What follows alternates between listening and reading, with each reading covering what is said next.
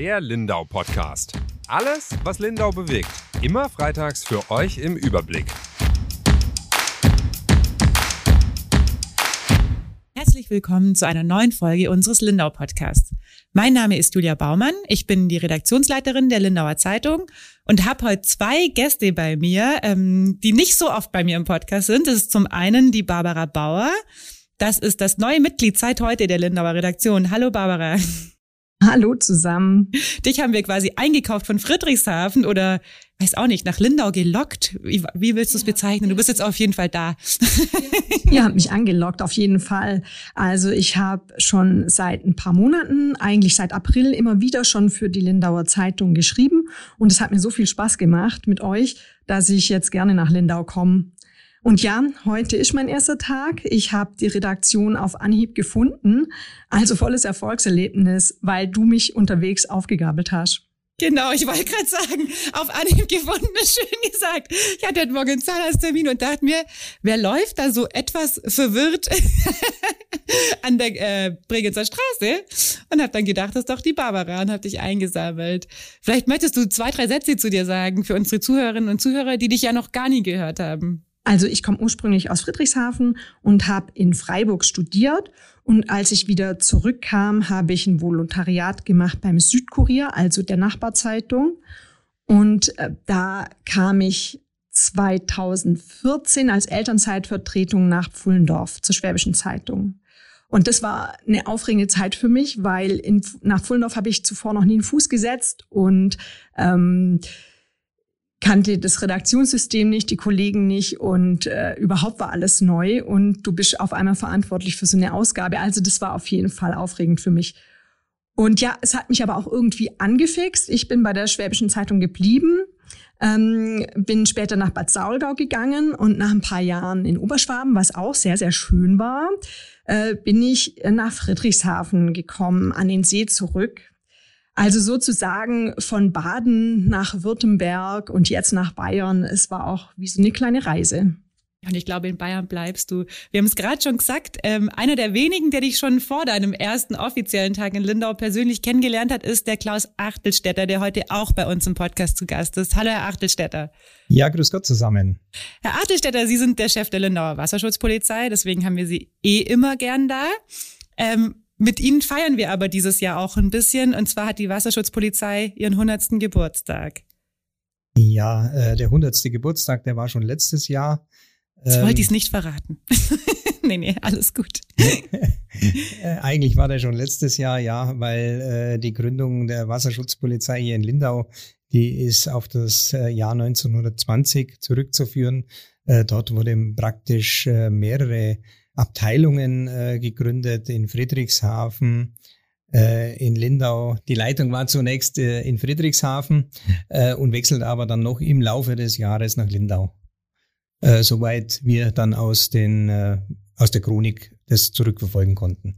Und wie lange sind Sie denn schon hier bei der Wasserschutzpolizei? Also ich bin seit 1989 in Lindau bei der Wasserschutzpolizei mit einer kleinen Unterbrechung äh, aber seitdem, wie gesagt, äh, immer bei der Wasserschutzpolizei. Das ist eine kleine Weile, weil das ist fast so lang, wie ich alt bin. Sieht man Ihnen gar nicht an, Herr Artelstädter. Ja, danke schön. ja, es ist äh, eine ganze Weile. Also ähm, der Weg hat mich äh, über Kempten dann nach Lindau geführt. Äh, ganz normale Ausbildung äh, und dann äh, eigentlich habe ich mich für den Wassersport interessiert und äh, habe dann auch verschiedene Bootsscheine gemacht und äh, dadurch bin ich dann zur Wasserschutzpolizei gekommen, weil das ein sehr interessantes Aufgabenfeld ist. Na, also es geht da nicht nur um den Wassersport, um die Schifffahrt, sondern äh, dieser Bereich, das geht auch um Umweltschutz äh, und andere interessante Dinge. Und wenn Wasserschutzpolizei in Bayern, dann wahrscheinlich schon Bodensee, oder?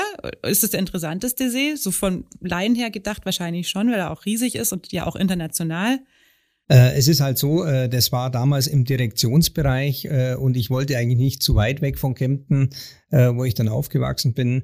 Deswegen habe ich auch Linda ausgewählt und es war auch ein reiner Zufall, dass dort eine Stelle ausgeschrieben war, auf die ich mich einfach beworben habe. Und das hat eben geklappt und ja, dann bin ich hier hängen geblieben, wie man so schön sagt. Na.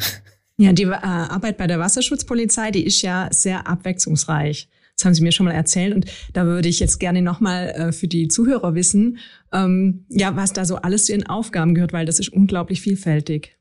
Ja, erst erstmal herzlich willkommen in Lindau, Frau Bauer. Danke. Wollte ich noch äh, ganz am Anfang sagen. Ne? Ähm, ja, ähm, es freut mich, dass man hier auch wieder junge Leute hat, die wo das machen und äh, ja, freut mich. Herzlich Danke. willkommen.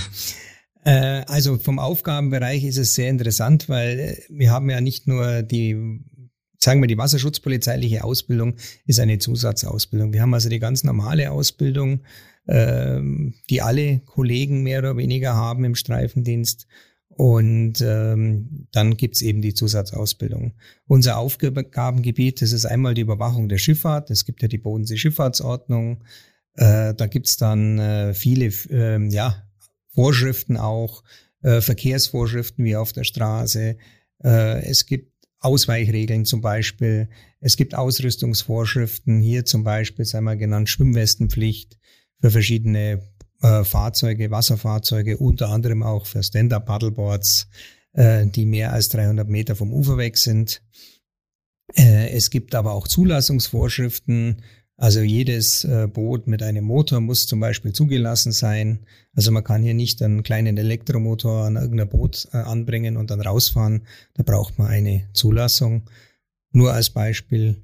Äh, und es gibt natürlich auch Patentvorschriften. für verschiedene Boote braucht man Patentvorschriften. Das ist also unser Hauptbereich oder Hauptaufgabenbereich. Der nächste Bereich wäre jetzt zum Beispiel auch der Umweltschutz. Also hier äh, ist ja zum Beispiel anzumerken, dass das ganze bayerische Bodenseeufer Landschaftsschutzgebiet ist. Und äh, hier gibt es natürlich auch bestimmte Vorschriften, die beachtet werden müssen.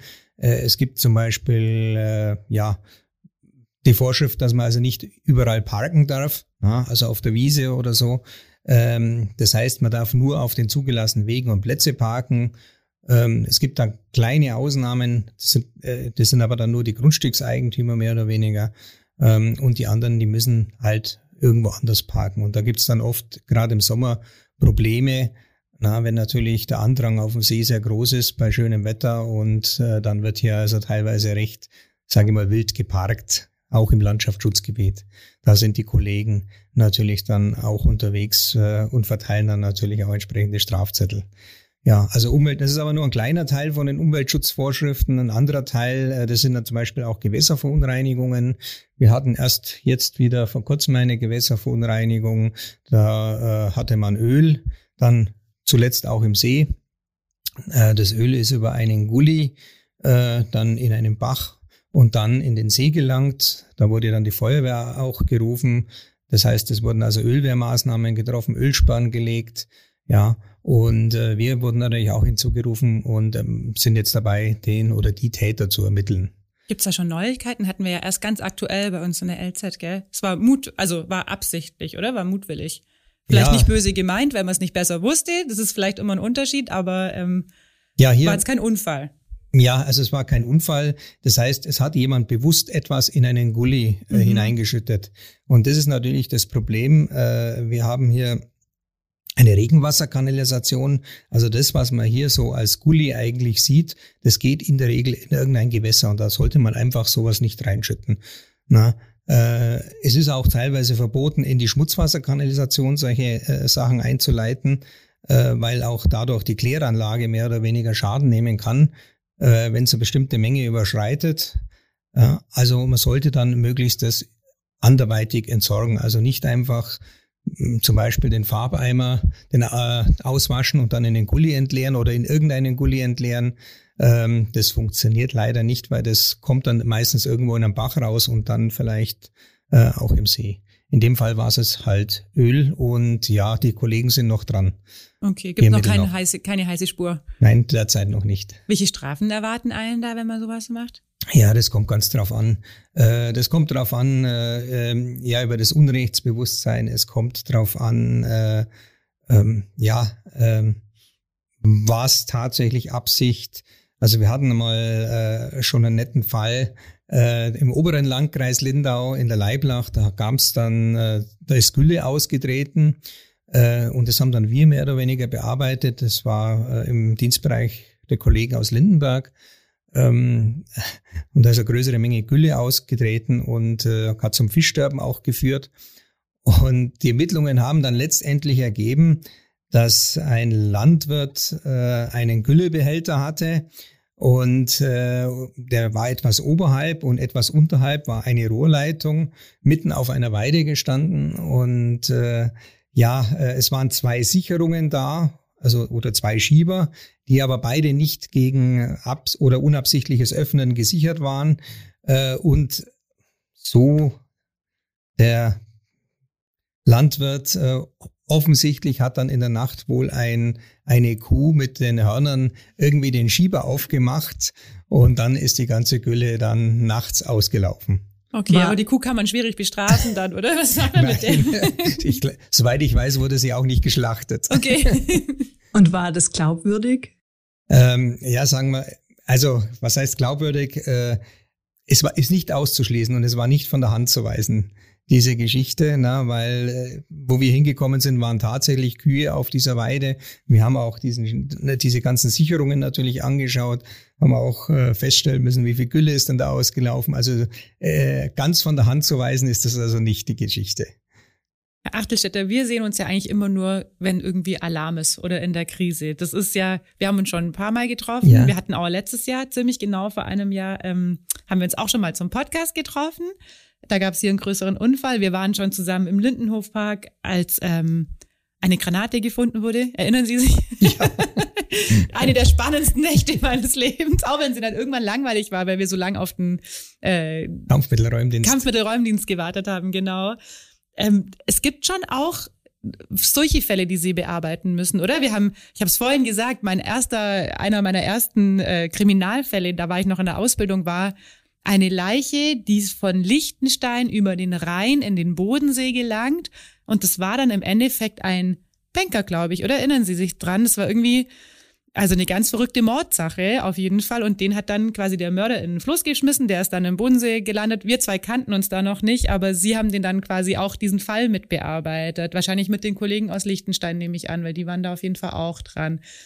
Das gibt's schon auch, um jetzt mal so ein bisschen zu den spannenderen Sachen zu kommen. Ja, also das ist schon richtig. Äh, also die Bearbeitung machen dann nicht wir von solchen Sachen, das macht dann immer die Kriminalpolizei. Mhm. Letztendlich, wir sind dann halt involviert bei der Bergung oder äh, es wird dann oft mitgeteilt, so war es auch in diesem Fall, dass äh, hier im See eine Leiche gefunden worden ist. Na, und äh, dann äh, hat man die Leiche eben äh, geborgen letztendlich und hat dann eben festgestellt, dass es tatsächlich dieser Bankier ist, und äh, es war tatsächlich dann auch, äh, ging es da um ein Tötungsdelikt in Liechtenstein. Ne? Aber die genaue Geschichte kann ich jetzt auch nicht mehr sagen. Nee, ist gar nicht schlimm, aber Sie haben auch der Frau Bauer, die ist nämlich vor zwei Wochen ganz aufgeregt zurückgekommen vom Termin mit Ihnen, weil sie so viele, ich erinnere mich auch an diesen Fischerstreit, über den du berichtet hast, da waren Sie ja, glaube ich, auch live damals noch vor Ort, oder? Den haben Sie mitbekommen. Wenn da jemand mit einer Pumpgun rumschießt, das sind doch einfach verrückte Geschichten. Das erlebt man wahrscheinlich auch nur auf dem Bodensee, oder? Also ich glaube, die Grenzen, zum Beispiel die Ländergrenzen, spielen da schon auch mit eine Rolle. Sonst hätte dieser Fischerstreit ja auch gar nicht äh, entstehen können, oder? Wenn es da keine Konkurrenz gegeben hätte zwischen österreichischen und bayerischen Fischern. Ja, das ist richtig. Äh, das war also, da war ich auch ganz neu bei der Wasserschutzpolizei. Ähm, Haben sich gedacht, wo sind Sie denn da gelandet? Ja, genau. Das ist vielleicht auch das Interessante, weil Sie haben ja vorher auch gefragt, äh, was denn so besonders ist am Bodensee. Mhm. Äh, und am Bodensee, das ist tatsächlich so einzigartig, weil man ja hier drei Anrainerstaaten hat. Ähm, und es gibt ja auch auf dem Obersee keinen Grenzverlauf. Na, das macht das Ganze natürlich manchmal nicht viel einfacher, aber äh, im Vollzug insgesamt haben wir da keine Probleme. Ja, äh, mit dem Fischerkrieg, da muss man dazu sagen, äh, da handelt es sich um einen österreichischen Fischer aus Bregenz. Ähm, das Ganze ist auch schon eine ganze Zeit lang her. Äh, der hat von seinen Vorfahren eine Urkunde mehr oder weniger geerbt, äh, wo dann drin stand, dass ihm das Fischereirecht zwischen der Leiblach-Mündung und der Mündung der Bregenzer Aach gehört. Mhm. Na? Und äh, das hat er als sein Fischereigebiet äh, beansprucht. Ähm, es war dann aber letztendlich so, dass sich die Anrainerstaaten irgendwann einmal auf eine gemeinsame Bodenseefischereiverordnung äh, geeinigt haben. Und äh, durch diese Bodenseefischereiverordnung wurde mehr oder weniger sein Fischereirecht nach seinem Glauben stark beschnitten. Na, weil er konnte einfach nicht so viele Erlaubniskarten für die Fischerei mehr verkaufen, weil auch andere eben anerkannt worden sind. Ähm, gut, und er hat dann eben äh, von Sportanglern Angelschnüre abgeschnitten, hat dann von den Berufsfischern äh, die Netze immer wieder rausgeholt, also von den bayerischen Berufsfischern. Und äh, es war dann tatsächlich Februar äh, und äh, er hat wieder äh, Netze festgestellt, hat den bayerischen Berufsfischer angerufen, hat gesagt, du hast deine Netze bei mir und äh, die werde ich jetzt rausholen. Die bayerischen Berufsfischer haben sich auf die Lauer gelegt, also der äh, den wo er angerufen hat und sein Neffe. Und die haben dann tatsächlich gesehen, wie dann der österreichische Fischer mit seinem Sohn zu einem Netz fährt und das tatsächlich rausholt. Äh, dann sind die hingefahren und haben die mehr oder weniger vor Ort gestellt und haben uns dann auch noch äh, alarmiert. Na, als wir dann dort ankamen, lagen beide Boote nebeneinander. Die bayerischen Fischer hatten einen Anker in das österreichische Boot geworfen, damit er nicht abhauen konnte. oh Gott. Und äh, ja, der junge Österreicher, also der Sohn von dem österreichischen äh, Berufsfischer, saß dann im Boot und hatte eine Pumpgun im, im Hüftanschlag und hat diese Pumpgun mehr oder weniger äh, auf die bayerischen Fischer gerichtet gehabt. Na, also die Situation war dann sehr brenzlig. Ich wollte gerade sagen, wenn Sie da noch junger Wasserschutzpolizist waren, da wird einem schon mulmig, oder? Mit einer Pumpgun auf dem Boot rechnet man jetzt, glaube ich, nicht zwangsläufig. Nein, also damit hat keiner von uns gerechnet. Wir waren damals zu dritt. Ähm, ich war damals Rudergänger sozusagen vom Polizeiboot. Äh, die Kollegen sind dann raus, haben die Waffe gezogen, haben dann mehrmals aufgefordert, äh, dass der äh, junge Österreicher die Waffe runterlegen soll.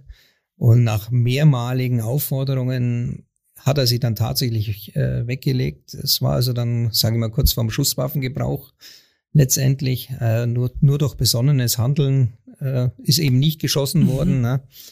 Und äh, ja, dann hat er die eben weggelegt äh, dann hat noch der ältere österreichische Berufsfischer, der hat dann noch einen, einen riesen Holzriemen, also einen Holzpaddel genommen und äh, hat schon mehr oder weniger ausgeholt, um sie den bayerischen Fischern überzuziehen. Äh, ja, das Bild habe ich dann noch gut vor Augen. Aber da lernt man auch deeskalieren, oder? Ja, das richtig, ja. Ähm, es war dann also letztendlich so, dann ist es mehr oder weniger, äh, sind die Boote dann in Fahrt gekommen, beide Boote haben sich gelöst. Äh, das österreichische Boot ist erstmal in Richtung Lindau gefahren, hat uns schon mal die Vorfahrt genommen. Na, also äh, wenn wir dann, ich musste dann tatsächlich äh, ein Notstoppmanöver ausführen, weil sonst hätte ich ihn damals gerammt schon. Na, und äh, ja, im weiteren Verlauf ist er dann Richtung, äh, tatsächlich Richtung Bregenz gefahren und wir wollten dann praktisch längsseits gehen während der Fahrt.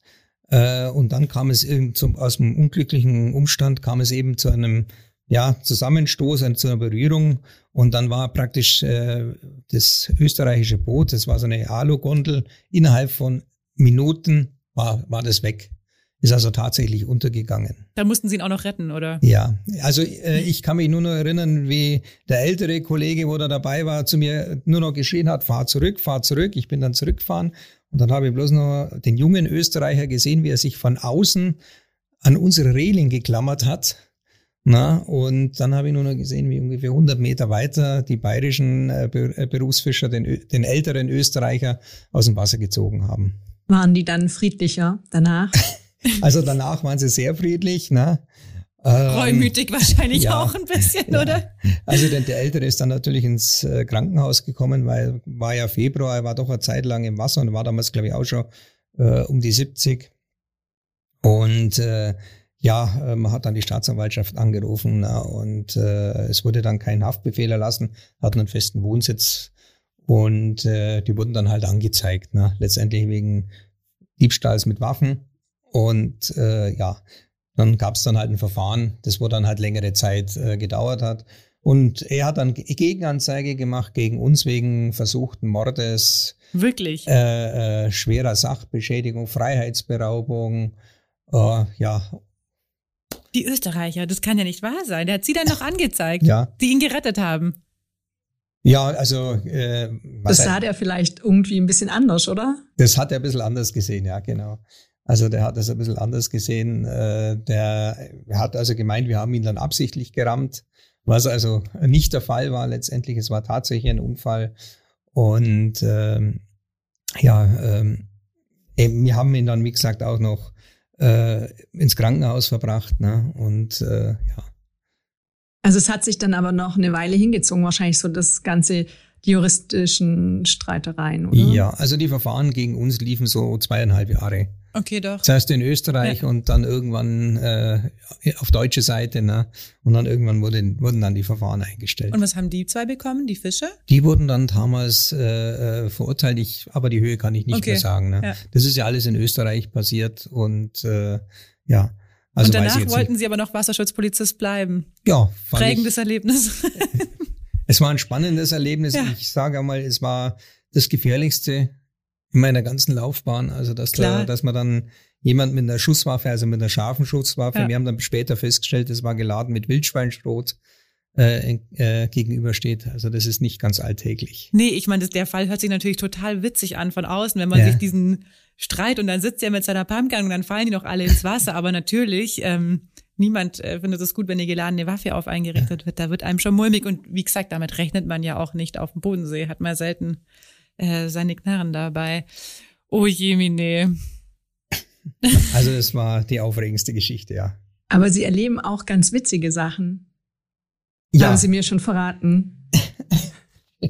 Wie gesagt, so viel, das kann ich gar nicht alles aufschreiben. Dann haben wir gesagt, dann müssen wir jetzt halt mit Ihnen nochmal eine Stunde Podcast machen, damit ja. Sie das alles nochmal erzählen können. Also äh, ein, zwei witzige Geschichten. Äh, also einmal, das war auch so ein bisschen im Winter, wir sind äh, Bootstreife gefahren und äh, dann hat uns der österreichische Kollege, der saß in Hart auf der Wache, hat uns gerufen und hat gesagt, ja, also ähm, bei ihm hatte gerade eine, weiß ich nicht, Dame oder ein Herr äh, angerufen, ja, der Pitbull von der Person sei auf einem Surfbrett abgetrieben. ähm, es war dann tatsächlich so, äh, da lag wohl am Ufer ein äh, Surfbrett und äh, die sind spazieren gegangen und der Pitbull ist wohl irgendwie auf dieses Surfbrett gestiegen und dann ist es tatsächlich durch das Draufgehen, es hat sich das gelöst und ist dann tatsächlich abgetrieben. Jetzt äh, trieb der Hund da in, äh, in Österreich mehr oder weniger auf dem Surfbrett. Na, äh, hat also sehr lustig ausgeschaut, aber der Hund fand es auch nicht lustig. Na, also das kann man äh, sagen. Oh Gott, der Arme. Ja, wir sind dann hingekommen und haben dann den Pitbull äh, mehr oder weniger gerettet. Na? Aber der ist also auch nicht ins Wasser gesprungen dann nein, vom Brett nein, aus. Nein, der hat also, der stand Nur auf dem Brett und hat gezittert. Oh je. Und äh, also wir hatten zuerst ein bisschen Angst, weil Pitbull ist ja auch nicht so ganz, äh, ja, ähm, manchmal nicht ganz so ungefährlich, sage ich es mal so. Ne? Und wir kannten den Hund ja auch nicht. Ne? Aber der Hund hat sich dann so gefreut, als er wieder einigermaßen festen oh Boden unter den Fu Füßen hatten, nämlich vom Polizeiboot. Ne? Äh, der war, hat sich also so gefreut, äh, als er da war. Ja. gab's Hundeküsschen sozusagen. Da gab's Hundeküsschen, mhm. ja genau. Also das ist eine lustige Geschichte. Ja, dann hatten wir auch schon mal ein, äh, ein, ein, ein, ein treibendes Fahrrad da haben also, ähm, ja, da wurden an dem Fahrrad mehr oder weniger Auftriebskörper montiert und das wurde dann einfach im See treiben gelassen. Na, dann haben, hat man natürlich dann auch äh, dieses Fahrrad geborgen, also war auch eine witzige Geschichte. Aber sah das dann aus, als würde es fahren auf dem Wasser oder? Nee, nee, also es war, war es trieb unter Wasser, aber okay. es war halt nicht, mhm. äh, ne? Ging nicht unter. Es ging nicht unter, mhm. ne? Also äh, war wohl so gewollt. Okay. Eine, eine ja, Fahrradentsorgung. Aber, aber was es damit auf sich hatte, weiß keiner. Weiß kein okay. Mensch, nee. nee. Ja, oder äh, dann äh, hat man mal eine vermeintliche Wasserleiche. Ja, die hat sich dann äh, mehr oder weniger als Sexpuppe herausgestellt. Mehr oder weniger. Haben Sie jetzt aber schön gesagt. Ja, ja. also das sind solche äh, mhm. eher lustigen Geschichten, wo wir dann äh, auch immer wieder haben. Ja, wo es dann auch gut ausgeht. Ja, genau, genau. Ja. ist klar, man blickt jetzt auf 100 Jahre Wasserschutzpolizei zurück. Sie blicken immer auf 30 Jahre Wasserschutzpolizei zurück. Ah ja, ich bin ja auch noch nicht so alt. Herr Achtelstädter, Sie blicken auf 30 Jahre Wasserschutzpolizei zurück. Wie hat sich denn die Arbeit so verändert? Das haben wir uns vorhin auch schon ähm, überlegt. Ich meine, Sie haben immer wieder auch neue Geräte, oder? Wir hatten vorhin mal kurz über neue Sonartechniken und so gesprochen. Das hatte man wahrscheinlich vor 30 Jahren nicht in dem Stil, aber auch vor 100 Jahren natürlich war das noch ganz anders, kann ich mir vorstellen. Ja, also es ist ein deutlicher Wandel äh, festzustellen. Also vor meiner Zeit gab es auch schon einen Wandel. meine, man muss ja berücksichtigen, äh, angefangen hat es mit Reichswasserschutz. Also ne, mhm. da ging es hauptsächlich um mehr oder weniger äh, die Kontrolle der Grenze. Ähm, solche Sachen äh, dann äh, während dem äh, Weltkrieg sowieso. Ähm, und äh, es war dann auch äh, so, bis, bis zum Weltkrieg war es auch mehr Berufsschifffahrt, da waren Kiesschiffe, da waren Lastschiffe. Es gab ja damals auch noch den Trajektverkehr, so dass die Eisenbahn mehr oder weniger auf Schiffe verladen wurde, auf Lastkähne, die wurden dann mit äh, teilweise noch mit Dampfschiffen dann äh, in die Schweiz und nach Bregenz äh, gefahren. Ähm, Darum gibt's noch die Alguthalle, oder? Da war genau, das, wurde richtig, zwischengelagert. Ja. Genau, genau. Und äh, ja, das hat sich dann nach dem Zweiten Weltkrieg alles gewandelt. Es ist mehr oder weniger zur Freizeitschifffahrt, ist es mehr oder weniger geworden. Und deswegen wurde auch zum Beispiel in den 70er Jahren diese neue Bodensee-Schifffahrtsordnung entworfen oder ja, äh, mehr oder weniger, äh, soll man sagen, ja, erlassen. Na, also da äh, durch ein gemeinsames Gremium, die Internationale Schifffahrtskommission Bodensee, da sind ja dann von den entsprechenden Ministerien entsprechende Leute dabei, die dann solche Sachen mehr oder weniger äh, ja, äh, beschließen. Und es muss dann natürlich irgendwann in Landesrecht umgesetzt werden. Also das ist zum Beispiel so ein Wandel, was wir merken. Ähm, Aber heißt es auch, dass man alles am Bodensee dann immer so ein bisschen demokratisch mit Österreich und der Schweiz abspricht? Oder wie läuft es genau? Weil Sie haben ja vorhin gesagt, es gibt keine Binnengrenzen. Das weiß man natürlich, wenn man am Bodensee wohnt. Aber heißt ja auch, diese internationale Schifffahrtskommission, die muss sich ja irgendwie besprechen, oder? Ja, richtig. Äh, die, die machen das gemeinsam. Also die äh, treffen sich mehrmals im Jahr normalerweise und äh, beraten dann über Dinge, Änderungen der Bodenseeschifffahrtsordnung äh, oder eben Neuerungen letztendlich. Auch beraten die dann über neue ja, Wasserfahrzeuge, wie zum Beispiel ein Stand-Up-Paddleboard. Ne? Kommen wir nachher noch drauf. Wie ist es zum Beispiel einzustufen? ne? ähm, äh, nur als Beispiel. Ne? Äh, oder zum Beispiel, was auch äh, Geschichte war, das war mit dem Kitesurfen, als das aufgekommen mhm. ist, mehr oder weniger. Da gab es dann auch einen Beschluss äh, von der Schifffahrtskommission. Es wurde dann auch aufgenommen, dass es grundsätzlich am Bodensee verboten ist, das Kitesurfen, weil es einfach teilweise sehr gefährlich ist, weil der See dicht besiedelt ist und weil auch die Ufer dann gerade im Sommer natürlich, dass da, weil da viele Personen sich aufhalten. Mhm. Deswegen ist es teilweise sehr gefährlich. Äh, es gibt aber immer wieder Ausnahmen, äh, je nachdem. Äh, in Baden-Württemberg gibt es also eine Kitezone, da darf man aber dann nur mit bestimm unter bestimmten Voraussetzungen hin. Genauso in der Schweiz letztendlich, da kann man dann auch noch kiten unter bestimmten Voraussetzungen. Da muss man sich dann aber noch genauer erkundigen. Also bei uns in Bayern ist es, gibt es also keine Kitezone, da darf man das nicht. Wusste ich schon, weil so viele von meinen Freunden Kitesurfen und die ja. finden das ganz doof. Die kommen mich jetzt nicht mehr besuchen, weil sie es nicht machen dürfen. Ja, es tut mir leid für die äh, Kitesurfer. Ähm, es ist halt das Problem äh, bei unserem, in unserem Bereich, wir haben in der Regel äh, Schlechtwetterlagen sind Westwindlagen. Mhm. Und das einzig wirklich äh, gut zugängliche Ufer, das ist äh, hinten im Bereich Zech, Wesen. Na, und dahinter stehen gleich, hinter dem Ufer stehen gleich die hohen Bäume. Und die meisten Unfälle passieren halt beim Kitesurfen, weil die die Kontrolle verlieren äh, und dann mehr oder weniger irgendwo ans Ufer getrieben werden äh, und dann irgendwo an den Bäumen lang, äh, landen mhm. na, oder an irgendwelchen Seezeichen. Und das ist halt, äh, sage ich mal, die Gefahr. Und deswegen hat man gesagt, äh, bei, uns ist es eher äh, ungeeignet, das bayerische Ofen, Bodenseeufer, dass man das Kitesurfen zulassen kann. Das ist also mehr oder weniger der Hintergrund. Ne? Woanders, wo dann mehr oder weniger der Wind parallel zum Ufer geht oder äh, ja, da geht es vielleicht eher besser. Man hat ja so das Gefühl, es ist immer mehr los auf dem Bodensee. Ähm, vielleicht ist gar nicht in den letzten 100 Jahren gesprochen, aber auch so die letzten, weiß nicht, zwei bis fünf Jahre. Ähm, nur ganz als Laie hat man das Gefühl, es ist irgendwie jeder ist auf dem Bodensee, oder? Und Sie haben die Stand-Up-Paddler jetzt auch gerade schon angesprochen. Das ist ja ein riesiger Trend. Ähm, ich gehe auch mit dem Stand-Up raus. Ich weiß nicht, du glaube ich auch, Barbara? Ich auch, oder? ja. Sie auch, Herr Achtelstädter? Ja, ich äh, ja? habe das Stand-Up-Paddeln auch mehr oder weniger für mich. Ja. Das macht ja auch Spaß, das ist ja auch äh, unbenommen, mir macht das auch Spaß, sind aber wahrscheinlich ganz andere Herausforderungen oder Nutzungskonflikte auf dem Bodensee. Gibt's die schon? Kann man davon sprechen? Oder ist, es, ist er dafür noch groß genug? Ja, also äh, ich kann es bloß an ein paar Beispiele bringen. Letztendlich äh, in den 70er Jahren war der Surfboom. Ne? Mhm. Ähm, da mussten wir sehr oft ausrücken, weil eben irgendwelche Surfer in Seenot waren. Na, ne? und deswegen äh, hat man dann auch das Surfen ein bisschen beschränkt und hat dann auch festgestellt, es geht ja nicht bloß um Surfen, sondern man hat auch mal irgendwelche kleine Badeboote, so die, wo man bei Aldi oder Lidl kaufen kann, äh, die hat man irgendwo in Seemitte äh, angetroffen äh, und die sind eigentlich für diese Seebereiche einfach nicht geeignet. Na, weil viele Leute, äh, sage ich mal, den Seegang oder das, den Wetterumschwung, den plötzlichen einfach, äh, ähm, ja, ja, eigentlich komplett unterschätzen, oder? Ja, unterschätzen letztendlich und auch nicht richtig einschätzen können. Ne?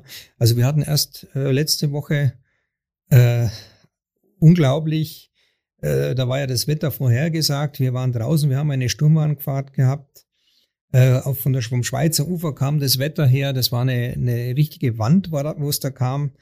Äh, in dem Fall war sie weiß und nicht schwarz, weil so viel Regen drin war. Mhm. Ne?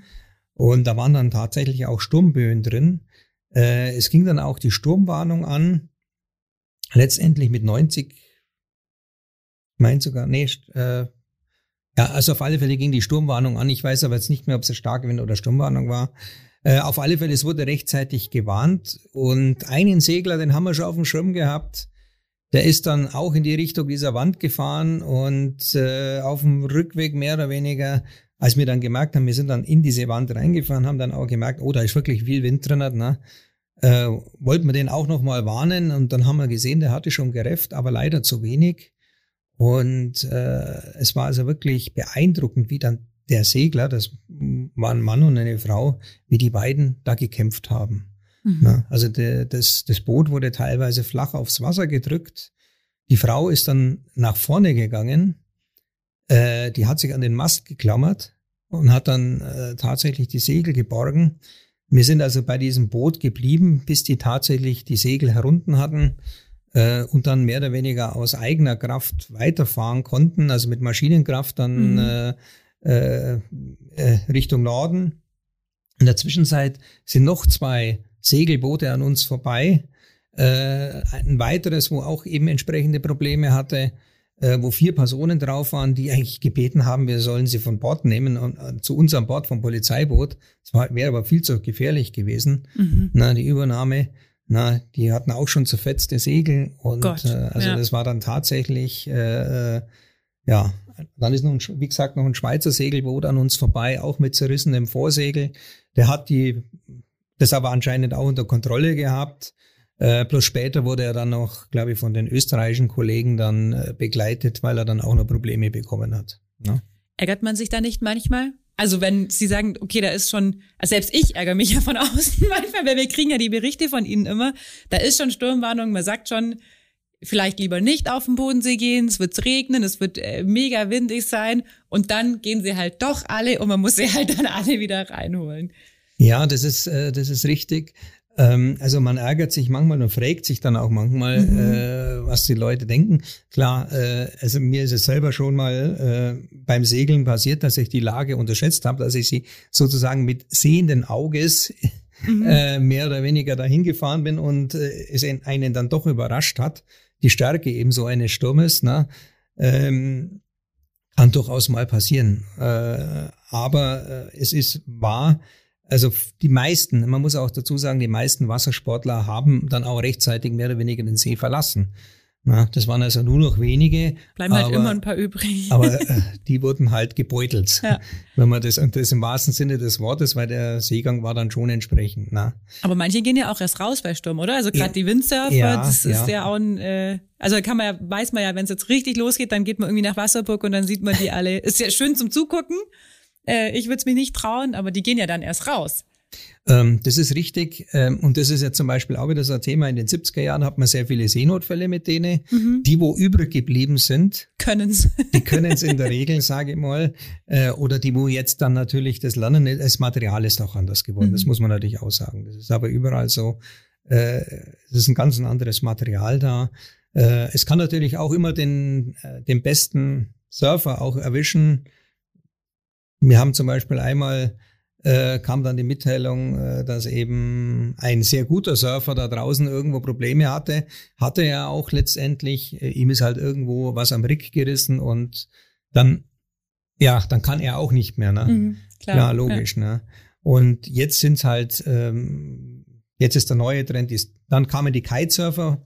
Na, äh, da haben wir dann natürlich äh, auch eine lustige Geschichte dass die BH Bregenz dann einmal von den österreichischen Kollegen verlangt hat, alle Kitesurfer mehr oder weniger äh, zu kontrollieren. Das war dann eine ganz lustige Geschichte. Die sind dann praktisch auch teilweise über die Polizeiboote gesprungen. Ne? Wirklich? Na, also ja schon verblüffend, oder? Ja, ähm, die haben dann uns auch mal gebeten, äh, ihnen ähm, ja zu helfen letztendlich bei dieser Aktion, aber die sind dann irgendwo äh, ja, verschwunden. Die sind dann drüber gesprungen und weg waren sie, Ja, oder? so ungefähr, ja. Ich habe letztens haben wir auch gedacht, dass wir eine Verfolgungsjagd gesehen haben. Wann war denn das?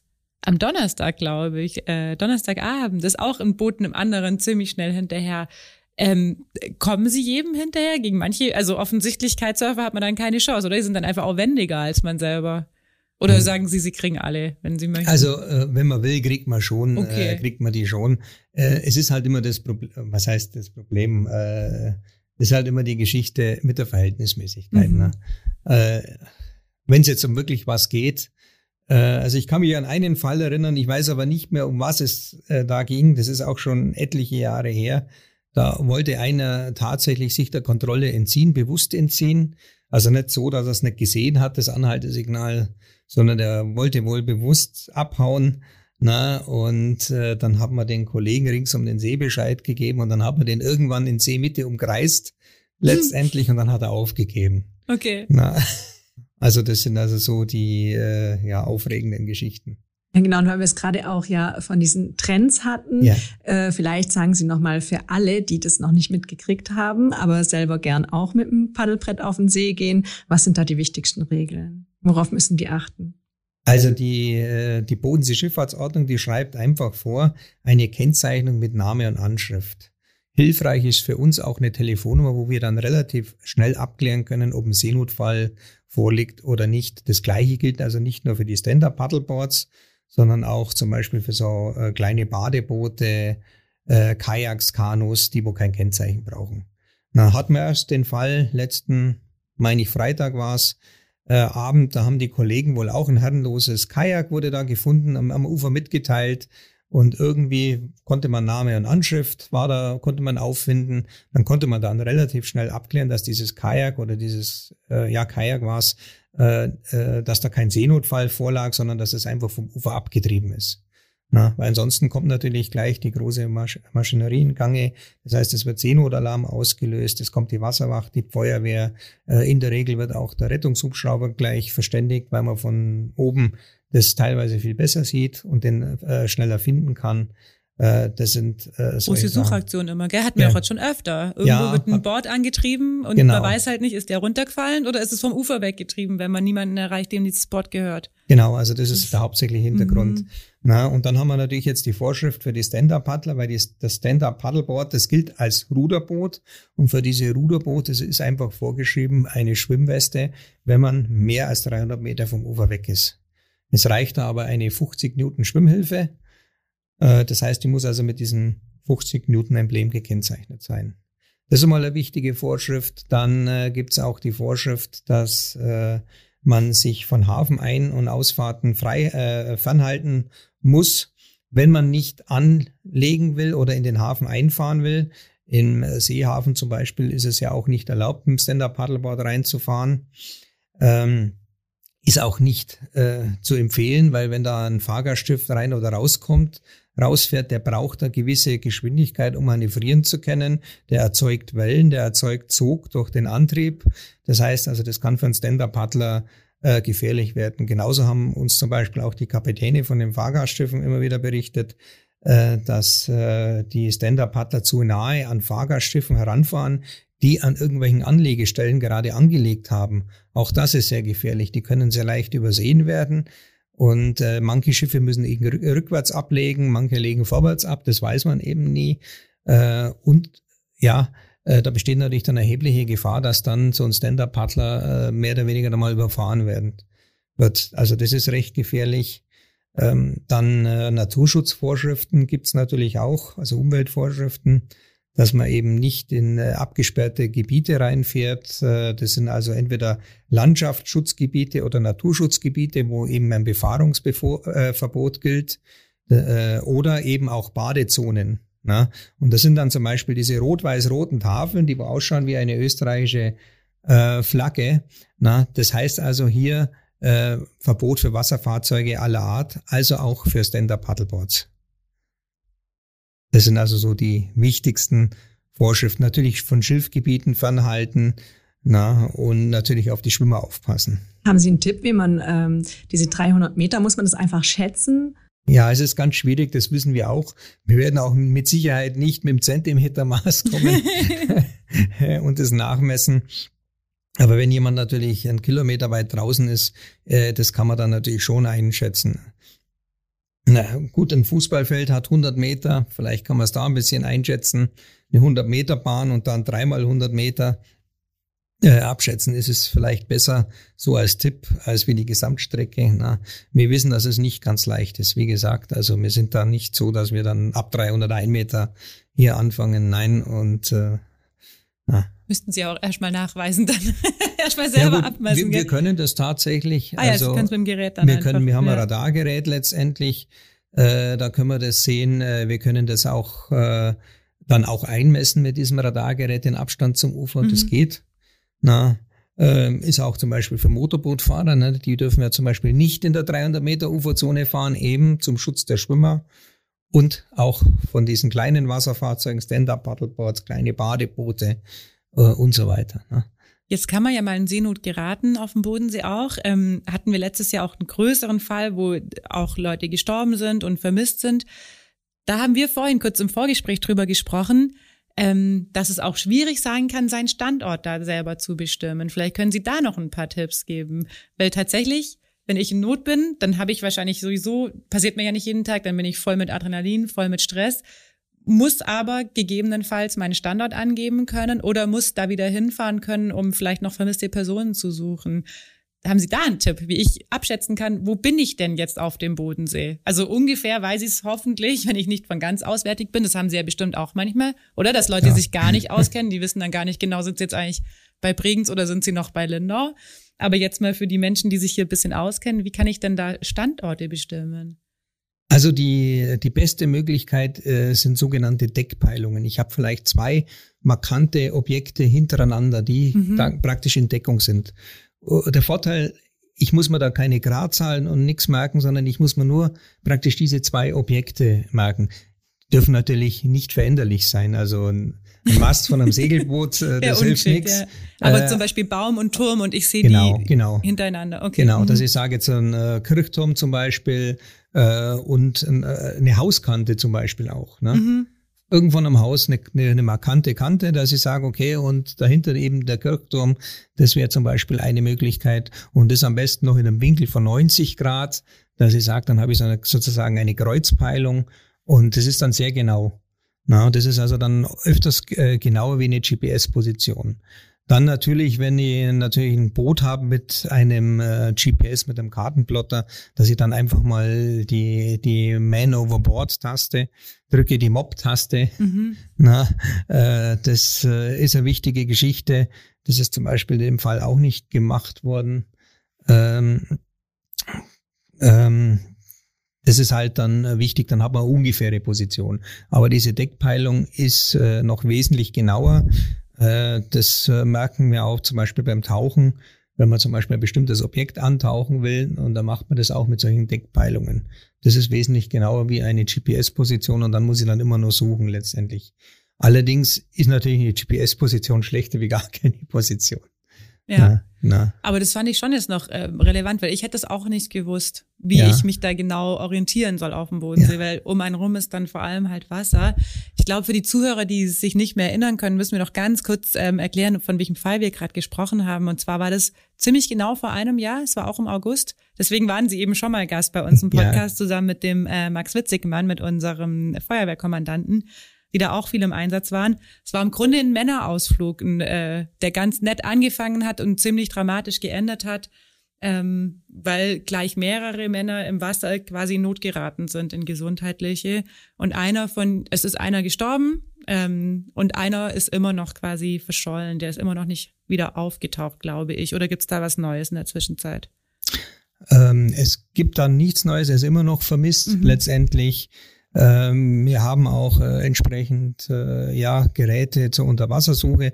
Das ist aber auch nur, sage ich mal, im mehr oder weniger im Flachwasserbereich äh, geeignet. Es gibt dann zwar noch Spezialisten, äh, die man dann noch anfordern kann, äh, mit denen wir auch zusammenarbeiten, aber das kommt dann immer im Einzelfall drauf an, äh, dass man dann die mehr oder weniger hier holt letztendlich. Ne? Und das ist auch nicht ganz ungewöhnlich, glaube ich, dass man Menschen nicht mehr findet, die im Bodensee untergehen, oder? Sie haben es vorhin gesagt, es gibt ja, ja eine Statistik auch, ja. Ähm, sind schon viele Verschollene. Ja, also die, es wird eine Liste nach dem Zweiten Weltkrieg, hat man angefangen, eine Liste zu führen über die äh, vermissten Menschen im Bodensee. Und in der Zwischenzeit äh, ist man mit, äh, mit dem Kajakfahrer, der jetzt, äh, glaube ich, vor zwei Wochen oder einer Woche äh, von äh, Fischbach rüber in die Schweiz fahren wollte, na, ist man bei 101 Personen, die wo da vermisst sind. Na. Also ab und zu taucht wieder einer auf, dann wird er kommt er natürlich wieder raus aus der Liste. Es kommt aber eher selten vor. Wir hatten mal einen Fall, da kann ich mich erinnern, äh, da ist äh, eine Leiche aufgetaucht und da hat man dann festgestellt, der war sieben Jahre vermisst letztendlich und es war so ein erheblicher Aufwand durch die Kriminalpolizei. Äh, und nur dadurch, dass die nicht locker gelassen haben, äh, konnte man aufgrund eines künstlichen Hüftgelenks, meine ich, dann die Person letztendlich identifizieren. Na, also das war eine, eine größere Geschichte. Ne? Also ähm, ja, wir versuchen jetzt auch natürlich durch neue Technik. Ähm, es gibt äh, Sonar, äh, Sidescan-Sonars, es gibt äh, Unterwasserroboter, sogenannte ROVs, äh, wo wir jetzt auch einen angeschafft haben. Ich weiß auch, die Wasserwacht hat einen angeschafft, äh, wo man dann äh, mehr oder weniger einsetzen kann äh, und wo man, sage ich mal, besser unter Wasser suchen kann. Hatten Sie letztes Jahr aber, glaube ich, auch schon im Einsatz, oder? So ein Roboter, meine ich mich zu erinnern. Ja, richtig. Den hatten genau, wir dann, äh, ja. der war aber relativ neu auch. Okay. Und äh, wir müssen ja auch erst Erfahrungen sammeln ja. äh, mit diesem Gerät letztendlich. Äh, ist natürlich auch immer ein bestimmter Übungsaufwand, wo man dann mehr oder weniger auch äh, ja immer wieder üben muss, mit dem Gerät umzugehen. Ne? Kann man sich nur vorstellen für die Angehörigen, aber auch für Sie, dass das die schlimmeren Fälle sind, oder? Wo man dann nicht, die man auch einfach nicht abschließen kann in dem Sinn, weil man die Leute einfach noch vermisst sind und die sind einfach wahrscheinlich unter Wasser. Ja, das ist richtig. Also die äh, für, für die unter für die Angehörigen ist es natürlich dann äh, immer am schlimmsten. Ähm, ja, äh, teilweise hängen da richtige Schicksale dran. Klar. Äh, es geht dann auch teilweise um, äh, um Renten, es geht dann um Lebensversicherungen, die nicht ausgezahlt werden und und und. Also das ist ja für die Angehörigen eine sehr schlimme Geschichte. Na, abgesehen davon äh, von der psychischen Belastung letztendlich, äh, dass man nicht weiß, den Angehörigen, man kann keinen Abschied nehmen, richtig. Ne?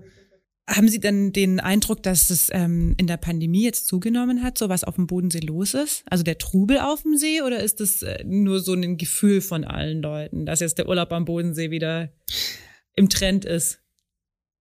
Es ist natürlich so gewesen, äh, während der Pandemie, was war erlaubt? Sport. Und jetzt kommen wir wieder auf das Stand-Up-Paddeln, war mhm. natürlich eine, eine Möglichkeit, Individualsportart auszuüben. Äh, also was wir auch ganz toll finden, wenn die Leute sich dann irgendwie sportlich betätigen. Ne? Na, und mir, der Großteil, der Großteil macht es ja auch äh, richtig, bleibt in Ufernähe.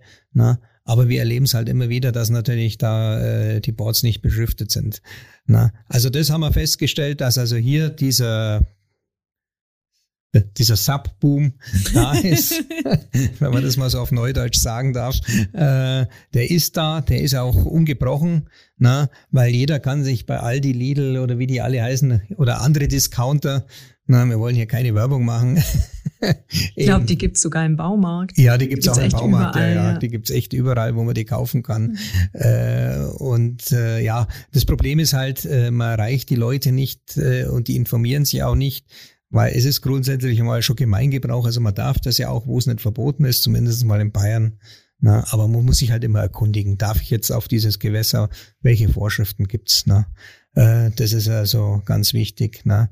Was natürlich wir jetzt feststellen, gerade jetzt äh, im Sommer, also ich hatte jetzt hier zum Beispiel äh, 15 Minuten auf die Insel gebraucht. Ne? Mhm. Na, ähm, es ist also, äh, es sind sehr viele Urlauber hier am Bodensee weil natürlich viele nicht fliegen können, wollen, wie auch immer. Na, und viele ihren Urlaub jetzt in Deutschland verbringen und eben nicht ins Ausland fahren. Na, also das merkt man ganz deutlich. Na. Sie sind ja quasi der, der die Trends am ehesten und als erstes mitbekommt. Was ist denn der nächste Trend nach Stand-Up-Paddle? Was kommt denn jetzt?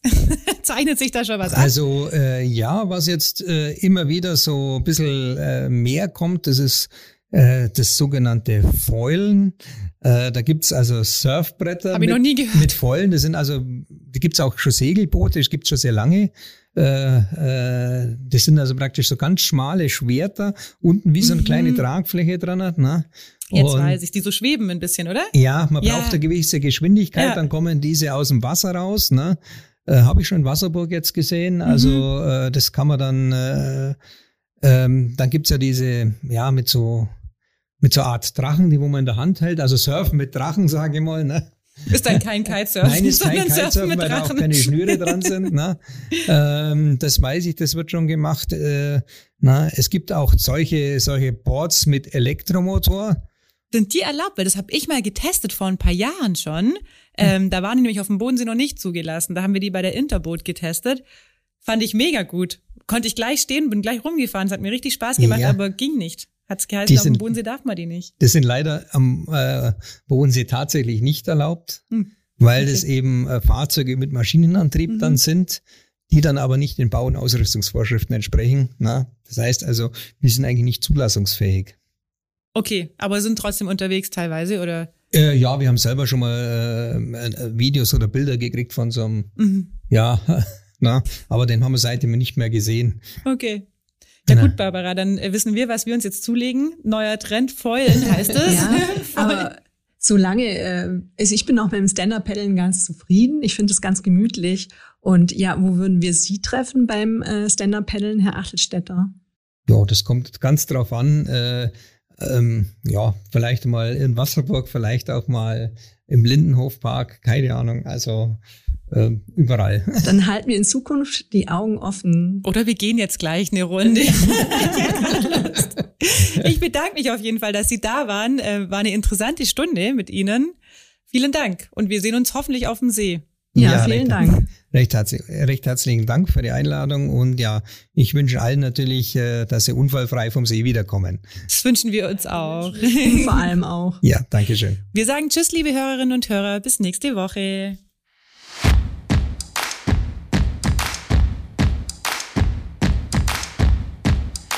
Der Lindau Podcast. Alles, was Lindau bewegt.